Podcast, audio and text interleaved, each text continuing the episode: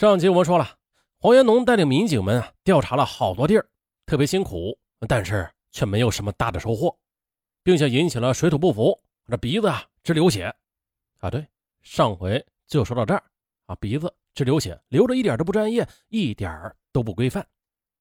那咱们接着说，在从武威市赶往兰州市的微型车里，黄延农按照每日的惯例向长沙专案指挥部的领导汇报最新的工作情况。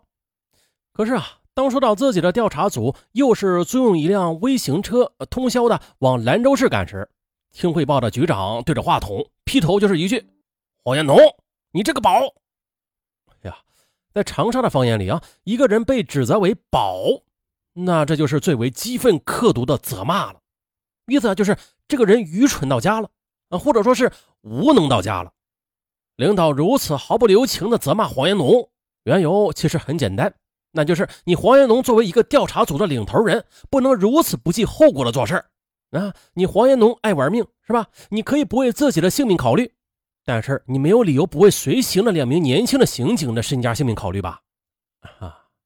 骂完后，领导又反问黄延农：“你就不能找到别的更安全一点的交通方式吗？”哎呦，这是一种知寒知热的骂，是一种知心知底儿的骂。这黄延农的心里啊，呃，反而被骂的是暖烘烘的。可是他听到这一句反问，立刻夸张的高声应道：“有有啊，我们调查了，啊，骑自行车是最安全的。”啪的一声，长沙专案指挥部这头就挂了电话。啊，被气的。接着，黄延农带着刑警刘仲、严刚从甘肃新进西江，又赶到了富蕴县，第一次与张志海的叔叔见了面。啊，并不是很顺利。因为自己的侄子涉嫌凶杀血案，让自己接受警方的调查，无论怎么说吧，都是一件让人很窝心的事因此，张志海的叔叔第一次和长沙警方接触的时候，他更多的是选择了沉默。黄延农呢，就一次次的登门，一次次的做工作，紧紧的抓住张志海叔叔是一个退休公务员的这一点，向他和他的一家人晓以大义。就这样，慢慢的。张志海的叔叔的思想也是慢慢的有了一些松动。他告诉黄延农，他也不知道他这个侄子在哪里，又在干着什么。但是这位老人向黄延农表白了，如果真是他的这位侄子犯的事儿，他知道怎么做的。黄延农从张志海的叔叔处了解到，当初啊，张志海替别人放羊，这羊冻死，并不是只是张志海之责啊。但是他却撂下羊鞭子不干了，并且一气之下跑到了新疆，找到了自己，恳求自己为其找事做。当时张志海的叔叔还未退休呢，还有一些社会关系可以利用，于是就四处的为他谋事。可惜张志海文化水平太低了，又无技无能啊，实在是无处安置。啊，张志海的叔叔就想办法为张志海买了一个城镇户口。办理户口过程中呢，一来二去的出现了一些差错。因此，就有了两张身份证。这两张身份证的内容啊，有一些出入。一张叫做张志海，汉族，一九七八年六月一日生，初中文化，住址是新疆富蕴县。啊，另外一张是张志海，哎，两个字啊是同音不同字汉族，一九七七年六月六日生，小学文化，住在甘肃省武威市红祥乡。办好户口之后的张志海的叔叔就动员张志海应该参军。其目的啊，就是看能不能在部队里学上一门技术啊，以做日后立身之本。于是呢，到了一九九六年十二月，张志海通过层层检验，终于入伍，成为乌鲁木齐某工兵部队的一名士兵。可是呢，在部队里，张志海还是因为文化水平太低，便极大程度的制约了他的发展。结果呢，也并没有如他叔叔为他盘算的那样学上一门技术。这时间一晃，便到了一九九九年十二月。张志海兵役期满，复员回到叔叔家里。再后来呢，张志海的叔叔为他在富蕴县的一个县城一个水泥预制件厂找到了一份活儿。但是张志海在这里干到了两千年的八月份啊，也许是这份活儿太累了，吃不消。张志海于当月辞工，并向其叔叔一家告别，回到了甘肃。自此以后呢，叔叔一家再也未和张志海谋面。末了的，张志海的叔叔还告诉黄延农一件事就是。黄延农一行到家里来的前几天，即一月五日，张志海曾经没头没脑的给他来过一个电话，说了一句话，说他人现在在重庆，但是他在湖南时被人给骗了。张志海的叔叔一听就火冒三丈，并且还呵斥了他一句：“啊，当时跟他说，你的人怎么没有被骗走啊？”啊，再一听，电话那头的张志海已经撂下电话了。原来张志海的叔叔一听他被骗，就大光起火，是有原因的，那就是张志海复原后没多久。就听信别人的劝说啊，曾经加入过一个传销组织，那一点点的积蓄也被人骗的是干干净净。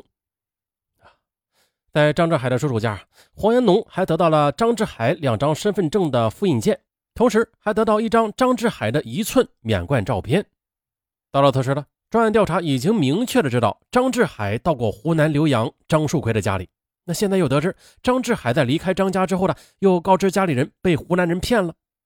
种种迹象表明了，张志海和张树奎之间呢，肯定有不为外人所详知的姻缘。黄元龙说：“皮裤套棉裤，那肯定是有缘故啊，不是这个棉裤太薄，就是皮裤没毛。我们一到甘肃，就紧咬着张志海查。其实呢，当时是一时找不到别的对象查，现在看来，哎呦，啊，这这一口就咬对了。最后。”黄延农把调查张志海最后一站设在张志海曾经服过兵役的部队驻地，在这里，黄延农了解到，张志海在部队期间算得上是一个能吃苦的士兵，这一点给部队领导留下了很深的印象。但是，由于他本人的性格孤僻内向，与战友们相处的关系也并不是很好。对于张志海的为人，几乎也是没有人了解的。只不过，大部分人都觉得他是性格内向，话语不多。这脾气啊，可能有些暴躁，嗯，就是那种典型的，对他好，他可以为人卖命；对他坏，他同样可以与人拼命的人。在部队时，张志海曾经因为患左脚静脉曲张而动过一次手术。黄元农得知之后啊，立刻的到这所部队医院调出了这次手术的有关记录材料，获知张志海的血型为 O 型。黄元农就这样率领着甘肃、新疆调查组，不断的和专案指挥部来回的穿梭般的进行着情况反馈和综合。他把自己小组调查到的所有的情况、材料以及照片、身份证复印件，还有血型资料等，源源不断的送达了指挥部。就在黄元农把张志海的血型资料传回指挥部的那一刻，指挥部值班室响起了一阵惊呼，因为现场勘验的作案者遗留的血迹的血型正好是 O 型。当然。作为一名有经验的刑警，嗯，这种惊呼未免来得太早。仅仅血型相同，还根本不能最终确认就是嫌疑人。但是，这是所有人在忙碌了近十天之后，唯一值得高兴的一点点调查成绩了，也是专案工作开展至今唯一一条被明白的客观证据掐断而继续的在向前推进的线索。啊，不管怎么说，毕竟呢，因为血型是这名调查对象的涉案嫌疑等级。被有力的又提升了一步。黄延农与陈米云商量了啊，必须啊尽快的找到更有力的证据，要么把张志海彻底的否定掉，重新另起炉灶啊，去捋另外一根新的线索。因为专案组花在这个调查对象上的时间和精力已经太多了，再这样下去的话是拖不起的，也耗不起。再就是要么就找到更有力的证据，把张志海给确定下来。商议的结果就是，陈密云负责组织留守本部的侦查人员和调查人员呢，更进一步的发掘现场以及现场周围潜在的证据资源和调查资料，而黄延农呢，则决定了再度去张志海的叔叔家里和部队医院，看是否能够再获取一些有价值的物证。二零零二年一月十日清晨，仍躺在新疆阿勒泰市富蕴县的一个小旅馆睡觉的黄延农，被自己的手机铃声给惊醒了。可刚接通手机呢，他就听到手机对面的陈密云兴奋的大叫：“哎，确定了，确定了，是他！哎，是他！”啊！案发十二天后的浏阳幺二二八六命血案的第一名凶手被彻底确定，他就是张志海。就在血案发生的当天，技侦人员进入现场的第一时间，在张树奎十五岁侄女的卧室里，技术人员就收集到了十多个烟蒂，这些烟蒂被装在一个空的八宝粥的罐子里。罐子底部有一些水，一些底部的烟蒂已经被水浸泡多日了，想必是当初有人吸烟呐，将这个空铁皮罐子当成了顺手拈来的简易的烟灰缸，而且是很长时间以前就使用过的。当时啊，有经验的技术人员一看这个空罐子，就知道这不是在血案发生时遗留下来的。但考虑到物证的证明力等级，就暂时的把这个空罐子连同里边的烟蒂密封起来，存进了冷藏柜，留待以后后期处理。再后来呢陈密云和黄延农的电话商议会后，啊，陈密云和技术人员一起重新对收集到的所有现场遗留的物证进行梳理。哎，发现了。只有这只空罐子还未被检验整理归档，啊，这不是潜在的物证资源吗？这几乎已经被遗忘了的空罐子烟蒂，立刻被技术人员请出来了。就这样，这些污脏不堪的烟蒂一出山，就受到了前所未有的礼遇。他被急送至湖南省公安厅刑侦局的 DNA 室。很快的检测结果也出来了，得到结果的技术人员被惊的是目瞪口呆。送检烟蒂与先前在现场留下血迹的 DNA 的基因构成图，那是一模一样。哇，第六集了啊，还没完结。明天，明天连发两集啊，第七集和第八集，第八集就是结束了，咱们就换新案子。好了，今天就到这儿，拜拜。